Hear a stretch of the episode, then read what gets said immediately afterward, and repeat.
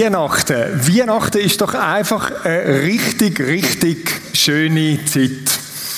Zumindest mein jüngster Sohn ist total Weihnachtsfan.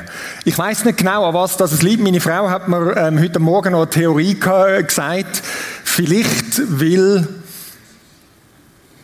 die Wehen eingesetzt haben, während wir am Gutzeln sind und er dann am 15. Dezember auf die Welt gekommen ist. Äh, er ist jetzt am 15. Dezember 15 geworden. Man würde meinen, das würde ein bisschen aufhören mit dem Weihnachtsding. Er liebt Weihnachten nach wie vor. Das ist unglaublich. Das fängt im November irgendwie fängt das an, nervös werden. Jetzt muss Deko, jetzt muss man anfangen gutzeln. Jetzt müssen wir anfangen ähm, Weihnachtsmusik hören und wissen das läuft dann auf und ab, also furchtbar, oder? So irgendwie vom Frosty im Snowman und von Jingle Bells und ich weiß doch auch nicht, der mit der roten Nase, das Reindeer gibt's auch noch und auf und ab, bis man zu den Ohren auslampert. Er liebt Weihnachten. Und ihm ist das etwas Unwichtiges, Adventskalender und das Zeug können auftun. Und dann nachher natürlich auch das Fest am gleichen Ort sollte stattfinden. Eigentlich möglichst immer auf die genau gleiche Art und Weise, mit den gleichen Leuten. Und das einfach gleich ist. So die Traditionen, die Sicherheit, wo das vermittelt. Er liebt das. Wenn es irgendwie geht, jetzt noch schneien. Natürlich in Rappi eher schwierig. Weihnachten. Der Martin Hof hat bei der ersten, beim ersten Teil von dieser Serie, wieso Weihnachten, hat über den Anspruch geredet. Das ist auch ein Anspruch, oder? Anspruch, Weihnachten muss die Atmosphäre auslösen, das Gefühl auslösen und das hat durchaus auch eine Berechtigung. Jetzt gibt es ja noch einen anderen Anspruch. Und da würden vielleicht viele jetzt heute Morgen da sitzen und würden sagen, ja, aber das ist doch also wirklich noch nicht alles. Das ist doch wirklich noch nicht alles. An Weihnachten geht es doch um etwas anderes. Da geht es doch um die Krippe. Da geht es doch um den Jesus dort in der Krippe. Das ist doch das Zentrale. Das ist das Entscheidende. Und wir haben absolut recht. Ich habe gerade von einem Freund vergangene Woche etwas gehört. Die haben so eine Zeitschrift gehabt, ähm, so ein Lokalblättli. Und das hat den Titel gehabt, eine ganze Zeitschrift zum Thema Adventszeit. Und er ist ganz schockiert und vielleicht zu Recht. Er hat gesagt, ich habe die ganze Zeitschrift durchgelesen und nicht ein einziger Bezug irgendwie zu Jesus oder irgend so etwas. Nicht einmal. Da ist es um alles andere gegangen, aber nicht um das, Adventszeit. Und da sagen wir vielleicht berechtigt, ja, aber das kann es doch nicht sein. Die eigentliche Tradition vergisst man ja. Um was geht's denn? Es geht um den Jesus, wo geboren worden ist. Das ist das, was es darum geht. Und da kämpfen wir durchaus auch ein bisschen drum, oder? Dass eben die Lieder nicht nur Frosty the Snowman ist, sondern dass wir Weihnachtslieder mit kalt, würdige Weihnachtslieder auch singen. Absolut zu Recht. Wir kämpfen darum, dass wir sagen, die Weihnachtsgeschichte muss doch irgendwie noch erzählt werden. Dort, rund um das Ereignis herum. Und vielleicht sagen wir auch noch, Weihnachten ist doch die Zeit, wo wir sagen, wir möchten, wir möchten auch Gutes tun. Wir möchten ähm, Familie, Weihnachtswert, christliche vermitteln und so weiter und so fort. Traditionen, gute Traditionen. Absolut zu Recht. Interessant ist, dass beides etwas gemeinsam hat. So dass Wuhu, Weihnachten. Und das, wo wir sagen, ein bisschen tiefer. Beides hat mit dem zu tun, dass wir an Sachen möchten festhalten. Dass wir sagen, wir möchten Sachen bewahren. Wir möchten gewisse Traditionen, die letztlich auch eine Sicherheit vermitteln, oder?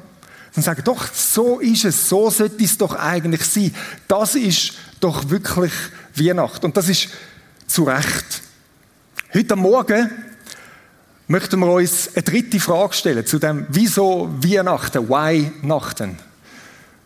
Und das ist vielleicht eine, die uns ein bisschen aufrüttelt.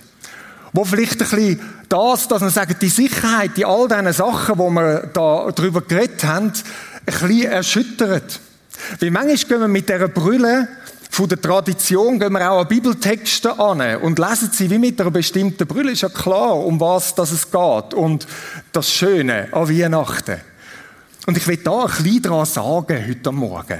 Ich hoffe, ihr kommt mit, dass ihr nicht zu enttäuscht sind, wenn ihr jetzt kommt und denkt, ah, ich habe eine, eine, eine wohlig, warme, weiche Weihnachtspredigt erwartet heute.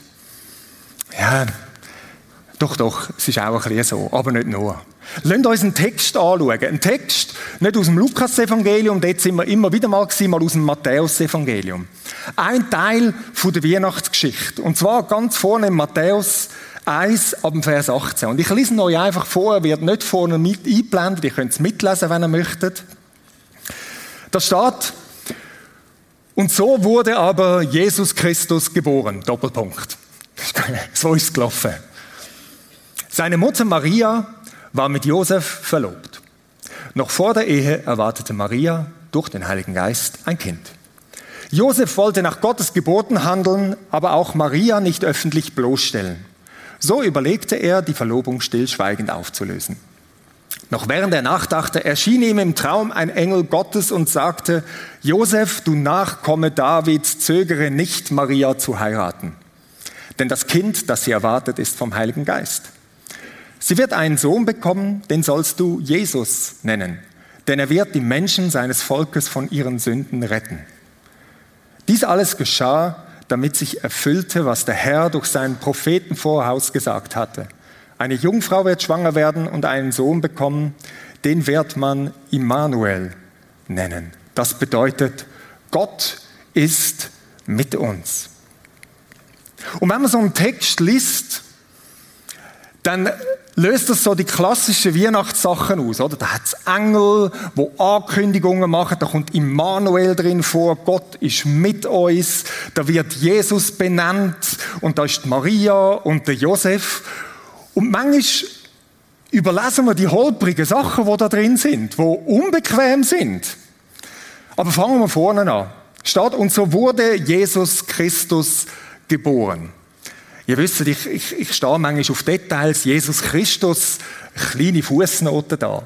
Jesus Christus ist ja spannend. Manchmal haben wir das Gefühl, Jesus Christus ist wie Vornamen und Nachnamen. Der hat Jesus geheißen und zum Nachnamen Christus.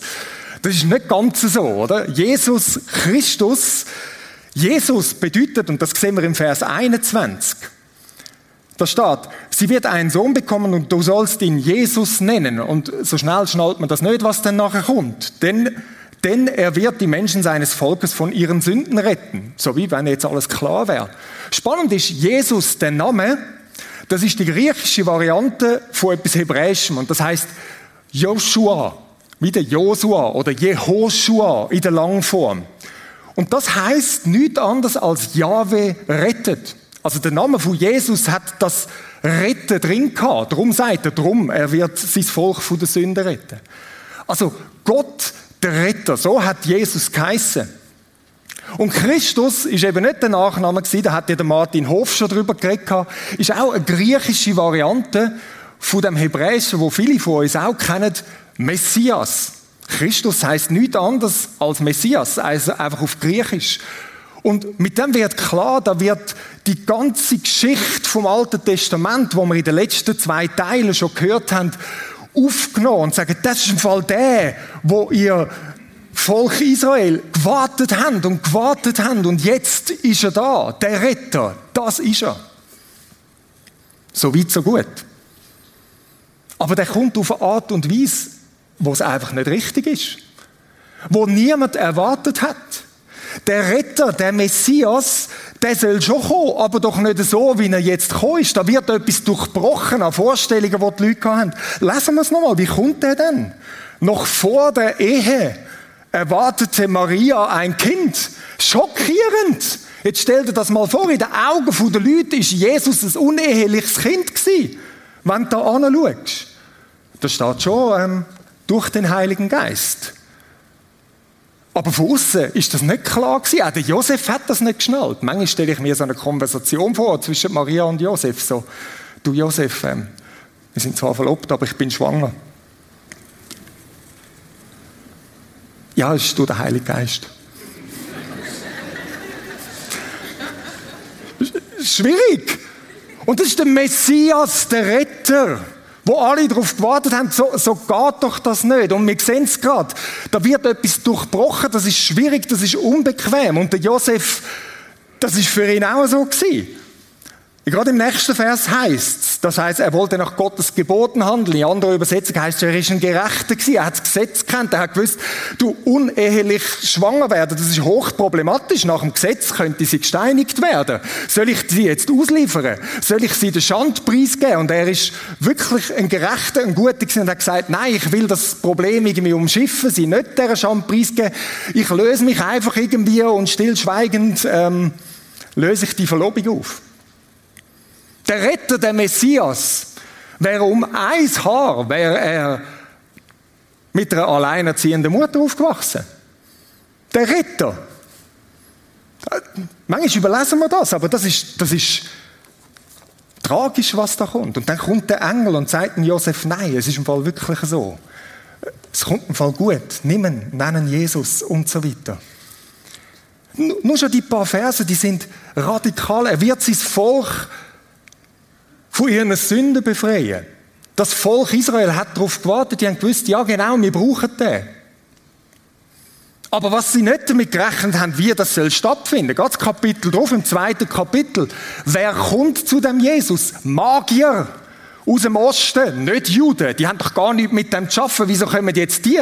Das sind Heiden im, im wahrsten Sinn von dem Wort. Magier, Magioi heisst es, das sind Leute, die irgendetwas gemacht haben, wo man findet, das geht doch überhaupt nicht. Und die sind gekommen zu dem Kind. Das, das geht nicht auf mit den gängigen Vorstellungen.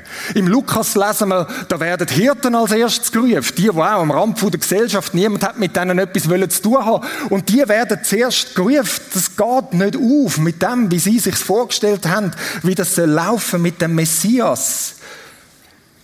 Und nochmal etwas. Lesen wir nochmal den, den Vers, und der tut ja immer auch gut, oder? Immanuel.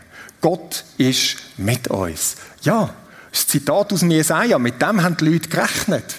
Mit dem haben die Leute gerechnet. Aber auch nicht so, wie es passiert ist.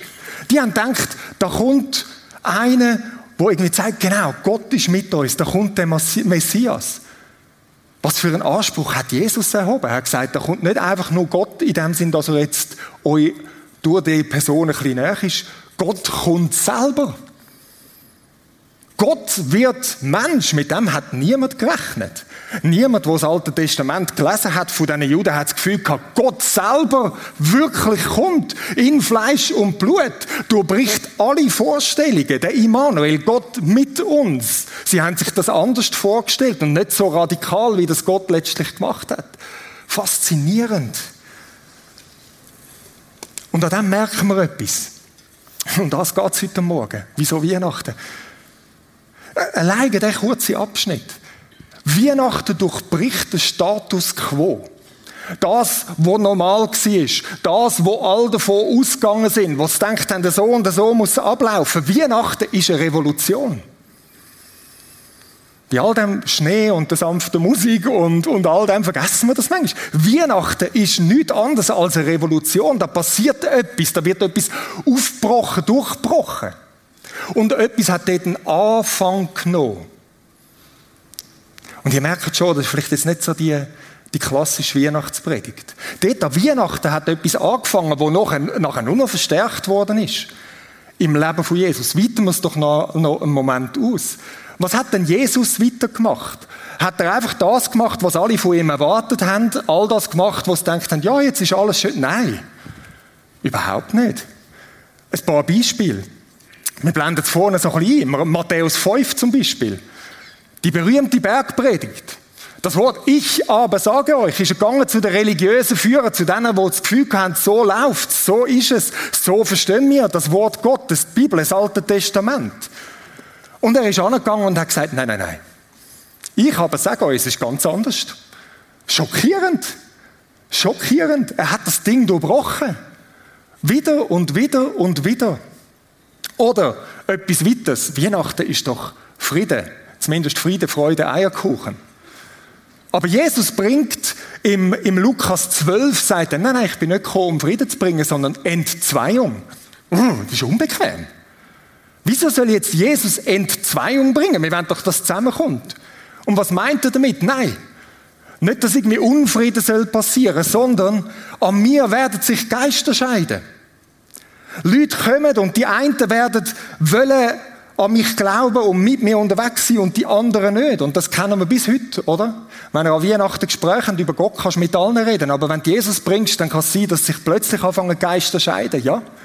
Entzweiung ist etwas, wo, wo nicht einfach schön drin hineinkommt. Oder etwas weiteres, das Reich Gottes, wo Jesus davor redet. Ja, das haben sie all erwartet. Das ist eine von diesen grossen Erwartungen für die Juden. Das Reich Gottes, wo kommt. Aber Jesus hat gesagt, es kommt ganz anders, als ihr alle das erwartet. Mein Reich ist nicht von dieser Welt, sagt er im Johannesevangelium. Es ist so anders als das, was ihr euch vorstellt. Ihr habt das Gefühl gehabt, ihr werdet befreit von diesen Machthabern und das kommt mit Gewalt. Nein, es kommt ganz anders. Es kommt gewaltlos. Es kommt auf eine Art, wie ihr es nicht erwartet hättet. Oder nochmal eine. Jesus, der Herr, das sagen wir doch so schnell. Im Philipperbrief kommt das. Jesus, der Herr. Herr steht da für das griechische Kyrios. Habt ihr eigentlich gewusst, wie revolutionär das ist, dass das gesagt worden ist? Der Kyrios ist für die Römer völlig klar gewesen. Nur der Kaiser, nur der Cäsar ist der Kyrios. Wenn jetzt da Jesus kommt und die Leute sagen, der ist der Herr, durchbricht das ganze System, wo dort gehalten, wo dort geherrscht hat. Das ist im wahrsten Sinn vom Wort eine Revolution. Unter anderem einer der Gründe, wieso sie ihn letztlich ans Kreuz geschlagen haben. Und für die Juden im Fall genau das Gleiche. Kyrios, der Herr. Vielleicht sehen Sie das da vorne, groß geschrieben. Vielleicht kennen das von euch in der Bibel im Alten Testament. Die Großbuchstaben druckt der Herr. Ist in dieser griechischen Übersetzung an dem Wort, heißt Kyrios. Und das steht immer dort, wo im hebräischen Grundtext Jahwe steht. Gott. Jesus ist der Herr, heißt eigentlich für die Juden, die haben das schon geschnallt. Das heißt, die behaupten, der ist Gott. Das ist Blasphemie. Das geht ja überhaupt nicht. Und darum haben sie ihn auch los sein. Und, und ihr merkt, da kommt eine Revolution rein. Etwas in das Ding, wo an Weihnachten angefangen hat, wo man manchmal gar nicht mehr so wahrnehmen, wie wir uns so daran gewöhnt sind. Vielleicht das Letzte noch. All das, was Jesus gesagt hat und so haben wir immer das Gefühl, er hat gesagt, dass die Leute möglichst gut verstehen. Und was lesen wir? Im Lukas 8 steht, wo er seine Jünger erklärt, wieso er in Gleichnis redet, sagt er, damit sie es nicht verstehen. Hallo? Das ist also keine gute Praxis. Also das lernen wir also in der, in dieser Ausbildung, die wir machen, nicht, dass man so redet, dass die Leute nicht verstehen, oder? Wieso hat er das gemacht? Ich glaube, das hat etwas mit dem zu tun dass er nicht hat wollen, dass sich die Leute daran gewöhnen. An die netten Predigten, die runtergehen wie Öl. Sich nicht daran gewöhnen, an Heiligen und all das Gute, was passiert, sondern irgendwo das Unbequeme soll da bleiben und sagen, hey, es geht im Fall um etwas anderes. Ich komme und mit dem bricht etwas auf, bricht etwas an. Es ist anders, als wir es gedacht haben. Und da sehen wir sogar wieder unsere Vorstellungen, das Bild, das wir manchmal haben, das Schöne, geht wie ein Riss durch. Es wird durchbrochen. Es gibt wie einen Einbruch. Das heißt Weihnachten. Durchbruch. Vielleicht sogar Zerbruch von Vorstellungen, wo uns lieb worden sind, von netten Sachen. Zerbruch vielleicht auch von falschen Vorstellungen, wo wir uns daran festklammern. Und hoffentlich führt der weihnachtliche Durchbruch zu einem Aufbruch. Weil wir sehen, das ist so viel besser noch als das, was wir eigentlich jemals gedacht haben. Und trotzdem bleibt das, das bleibt irgendwie unangenehm. Es ist damals für die Leute unangenehm gewesen, es ist unangenehm geblieben und es ist auch, glaube ich, für uns immer wieder unangenehm, unbequem. Äh, feststellt um das, was eigentlich geht. Es ist nicht einfach nett, flauschig, das süße Jesulein in der Krippe. Nein, das ist eine Revolution. Lass es uns noch bisschen ausweiten. Mögen ihr noch? Ich, ich stochere noch bisschen drin rum. Ist gut, so. Ja, ja. Die, die, die, ich sehe Leute nicken, das ist gut. Ich halte mich an euch. Machen einfach mal weiter, gell? Was ist denn an Weihnachten angefangen? Gehen wir noch ein bisschen weiter. An Weihnachten ist etwas angefangen, wo man sagt, da ist sozusagen mit Jesus ist die Geburtsstunde vom christlichen Glauben, vom Christentum. Oder? Darum heißt es ja Christentum, wegen Christus. So. Aber was ist denn das Christentum, Von was reden wir denn da? Um was geht es da? Ich will es mal so sagen. Wir Leute, die Jesus nachfolgen, Christen sind, wir sind nicht gemacht für Christentum. Wenn Christentum so verstanden wird wie irgendein Brauchtum, etwas, was man macht, wo nach gewissen schönen Vorstellungen sollte ablaufen. Es hat ein paar äh, nette Regeln, die da drin sind. Man weiß, was man macht, nicht sollte und so weiter und so läuft. Für das sind wir gar nicht gemacht als Christen. Nicht so ein Christentum, wo traditionell, kulturell akzeptiert ist, einfach so ist, zum zu sagen, ja, ja, das sind wir so. Für das sind wir gar nicht gemacht. Christentum, Christsein, ist nicht Status quo, so wie es immer war. Von Anfang an nicht. Christsein ist genauso wie Weihnachten eigentlich etwas Revolutionäres. Wir sind nicht gemacht für so ein Netz christlich sein. Christlich, hast du schon mal über das Wort nachgedacht? Ich weiß auch nicht, ich, manchmal nervt es mich so richtig. Christlich ist so etwas, das hängt man überall an. Christlich, was auch immer, christlich, es gibt so, so wie einen Anstrich von dem, wie es eigentlich sollte sein, oder? Christlich heißt vielleicht, wir haben christliche Magazine daheim, christliche Bücher, wir hören christliche Musik. Vielleicht kennst du das. Oder wir versuchen irgendwie christliche Familie zu sein, was auch immer das, das heißt. Und manchmal hat das christlich so wie grünlich.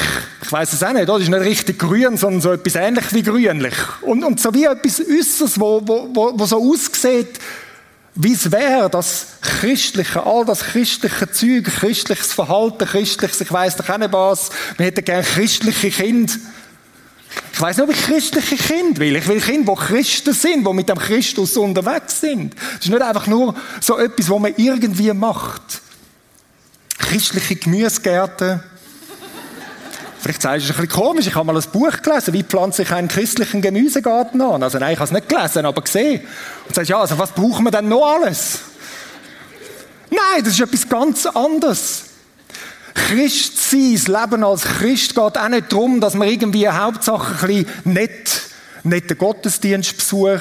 Man macht das, oder die einen, die ein bisschen traditioneller, kulturell akzeptierter sind, die machen das zweimal im Jahr. Wir, die vielleicht da sitzen, sind ein bisschen frömmer, wir machen es ein bisschen regelmäßiger. Die Pastoren hätten es vielleicht gerne noch ein bisschen regelmäßiger, aber verstehen wir? Das ist nicht das, wieso wir da sind. Also nicht gegen Gottesdienstbesuch. Ich finde es super, mit euch zusammen da zu sein. Es geht nicht darum, dass man auch noch ein bisschen Preise oben draufsetzen und noch ein bisschen christlich mitschaffen und ein bisschen das. Das ist alles gut, jetzt an diesen Sachen. Aber es ist nicht das, was vor 2000 Jahren angefangen hat mit dem revolutionären Ding von dem Jesus, wo eingebrochen ist. Eingebrochen ist in die, in die Zeit. Verstehst du, all das christliche Zeugs ist manchmal so eine Form ohne Kraft.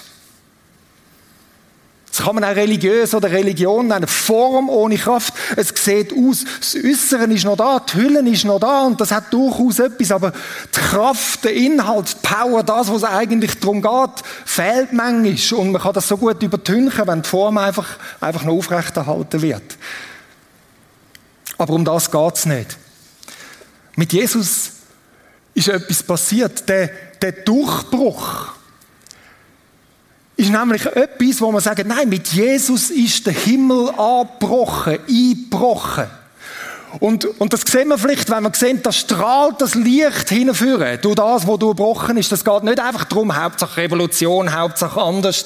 Nein, es geht darum, dass genau dort, an dem Ort das eigentliche Licht strahlt. Jesus selber, um ihn geht's. Er in seiner Person, nicht irgendein christliches, was auch immer, oder so ein Verhalten, sondern er selber im Zentrum und er strahlt genau das, wo uns unbequem ist.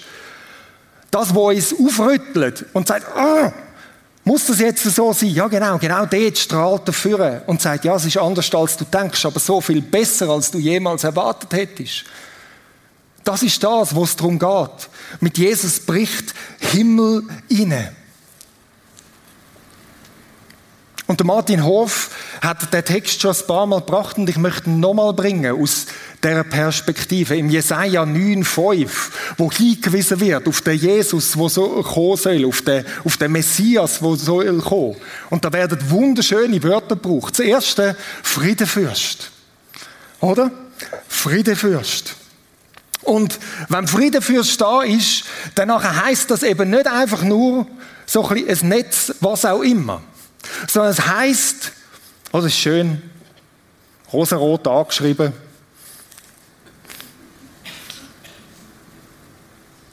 Frieden heißt nicht einfach die Abwesenheit von Konflikt an Weihnachten, dass es möglichst einfach ruhig zu und her geht. Nein.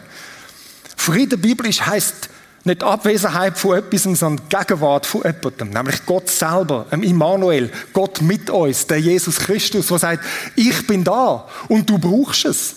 Wenn wir sagen, er ist ein Friedenfürst, dann heißt das, wir brauchen deine Gegenwart. Wenn in dem Text heißt, du wunderbarer Ratgeber, dann ist das ein Ausdruck davon, wir brauchen Rat. Wir sind ratlos. Darum brauchen wir einen wunderbaren Ratgeber. Und das strahlt führen in dem, wo es vielleicht unbequem ist. Und sagt, ja, ich bin da, mit Rat. Vielleicht mit einem, wo dir nicht so bequem ist, aber ich bin da, mit genau dem. Starker Gott heißt es dort, von dem Jesus. Ja, wir brauchen einen starken Gott, weil wir, wenn wir ehrlich sind, schwach sind. Und der ewige Vater,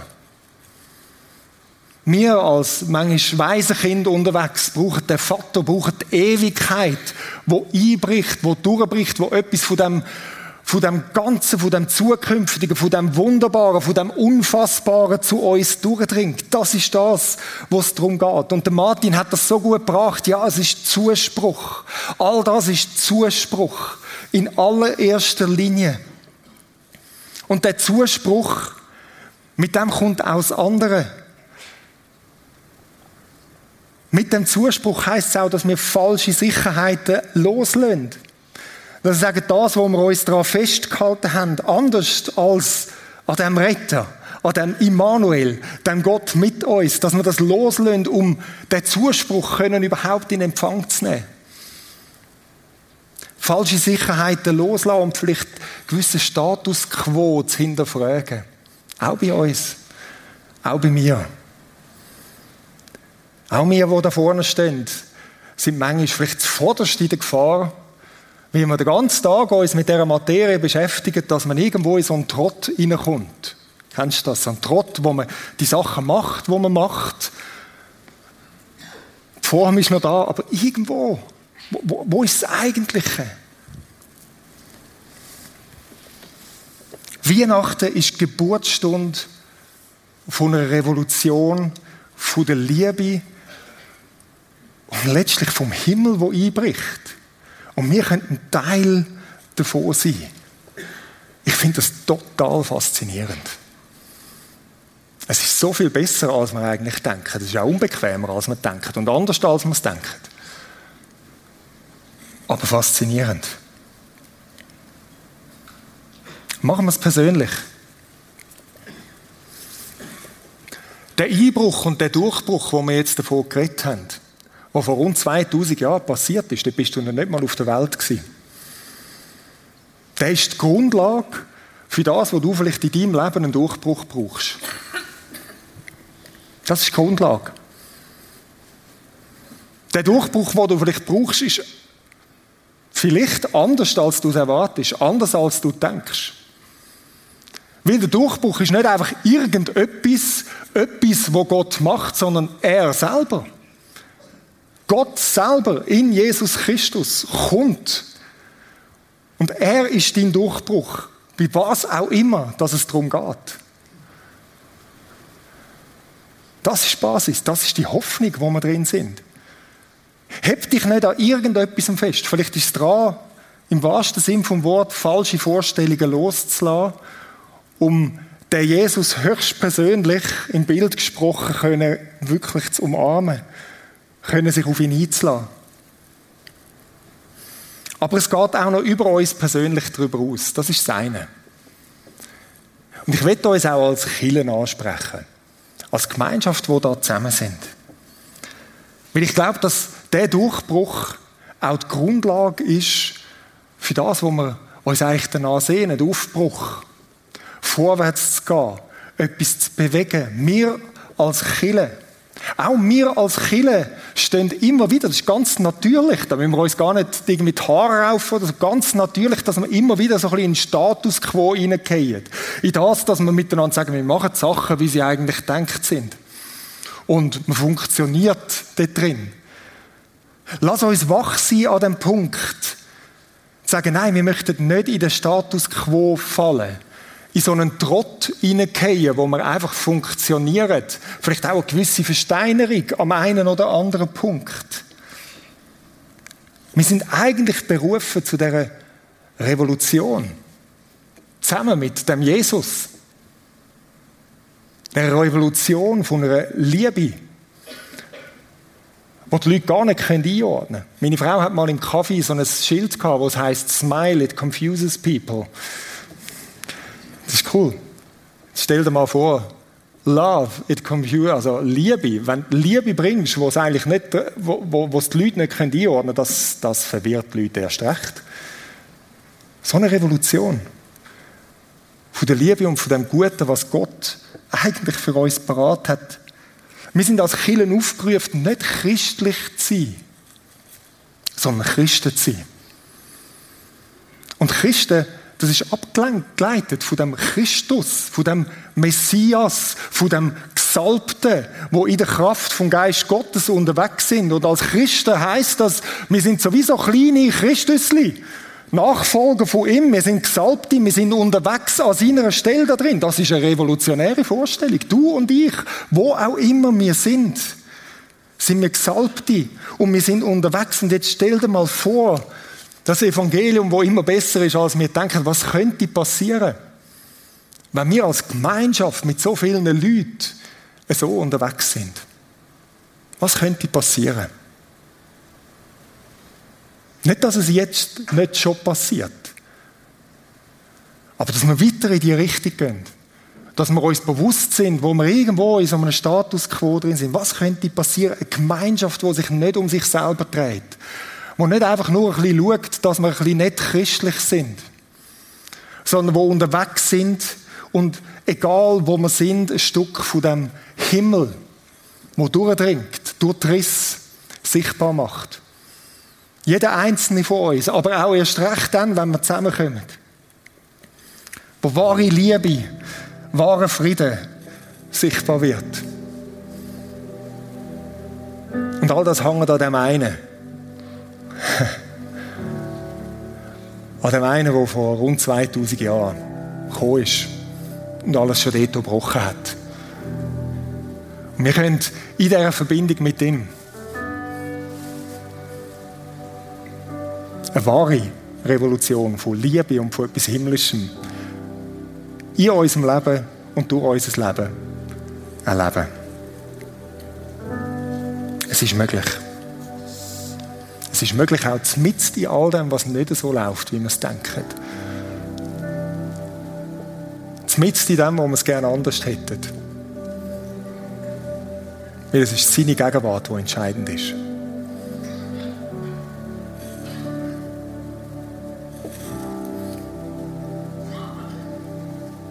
Vielleicht merkst du für dich, sagst doch, eigentlich brauche ich einen persönlichen Durchbruch. Vielleicht merkst du aber du auch, ich glaube, ich bin irgendwo in so einen Status quo Trott verfallen. Form, wo irgendwie der Inhalt, die Kraft, Jesus selber wirklich verloren gegangen ist. Dann will ich dir jetzt schon mal sagen, im Anschluss, das Gebetsteam ist da und ich will nachher auch die hinein sein beim Gebetsteam, beim Kreuz, wo wir sagen, lass uns miteinander zusammenstehen und füreinander einstehen und sagen, da gibt es mehr. Und er ist da. Und er möchte mit dir. Mit mir. Manchmal auch trotz mir. Aber er ist da.